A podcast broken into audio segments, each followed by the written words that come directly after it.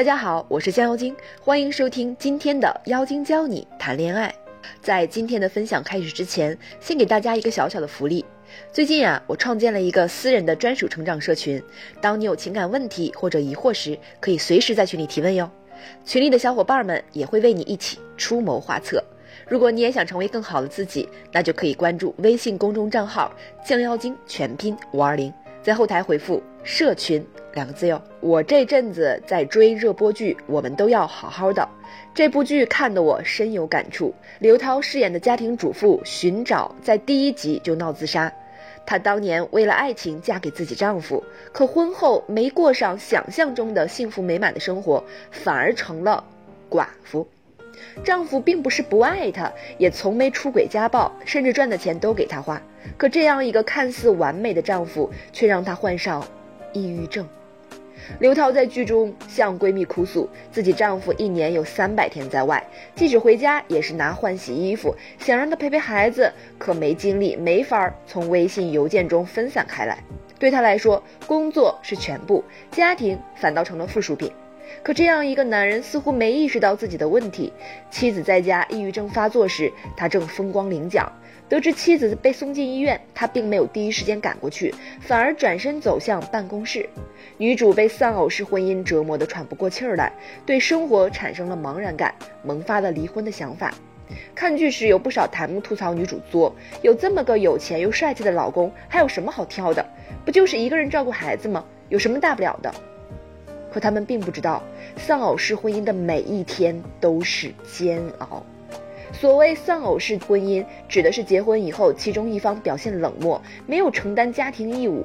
而在中国式家庭中，遭遇丧偶式婚姻的往往是女性，男主外女主内，似乎成了不二法则。丧偶式婚姻并不只是出现在全职妈妈身上，就连职场女性也难以幸免。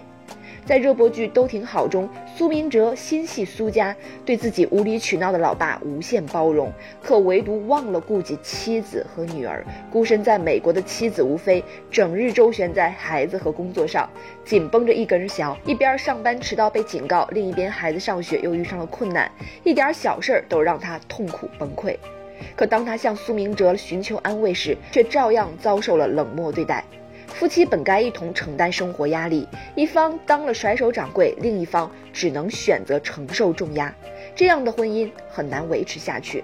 那想要避开丧偶式婚姻，你一定要注意这两点：一、明确婚姻需求。不少都想嫁给爱情，以两情相悦，把正义领就完事儿了。可不幸的婚姻千姿百态，并不是有爱就足够了。我们首先要明确婚姻需求。在我们都要好好的中，男女主并没有清楚彼此的婚姻需求。丈夫想着给妻子优雅的物质生活，于是一心扑在事业上，忽略了家庭。可妻子真正想要的，不过是一家三口在一起的简单生活。所以我们在结婚时，应该思量好你的婚姻需求到底是什么？你是希望对方多花点时间在工作上，还是在家庭上？一旦对方和你想要的婚姻状态有偏差，就要及时沟通。很多丧偶式婚姻的女性害怕提要求，什么事儿都往自己心里憋，这更容易出现问题。你一直选择容忍，对方更意识不到问题在哪儿，反而对家庭生活更加无视。二，让对方参与家庭活动。丧偶式婚姻的产生，并不仅仅是男性习惯当甩手掌柜，也有很多女人喜欢大包大揽。我有个朋友，她生孩子的时候，她老公正在外地读博士，读完书回家一看，孩子都这么大了，还跟我们说生养孩子可真简单。她全程没有参与，那能不简单吗？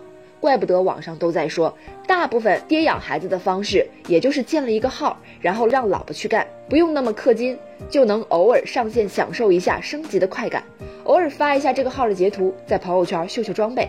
最后，老婆就成了一个代练，还是要贴钱的那种代练。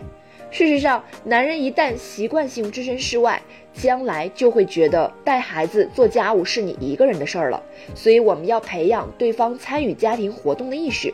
你可以利用施热的法求助，孩子就只听你的话，每次在我面前都不乖，你就不能管管他，让他觉得自己是不可或缺的一部分，而不是旁观者。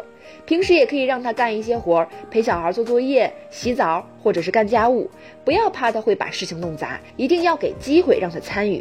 一旦他取得一些小进步，你都可以鼓励他。如果他不在身旁，你也可以对他进行诉苦，说一说在家照顾孩子有多辛苦，让他知道你的不容易，这样他才有分担的想法。在婚姻生活中，你千万不要太坚强，不要把一切处理妥当，留一些事情让他收场，这样才能找到婚姻的平衡点。丧偶式婚姻并非只有离婚这一条路，了解彼此的婚姻需求，找到婚姻平衡的点，就能扭转局面。幸福婚姻靠的是沟通和经营。如果你在两性情感中不知道怎么沟通，也不知道如何经营，那就快添加情感顾问，让他来教你吧。微信号降妖精全拼九九二。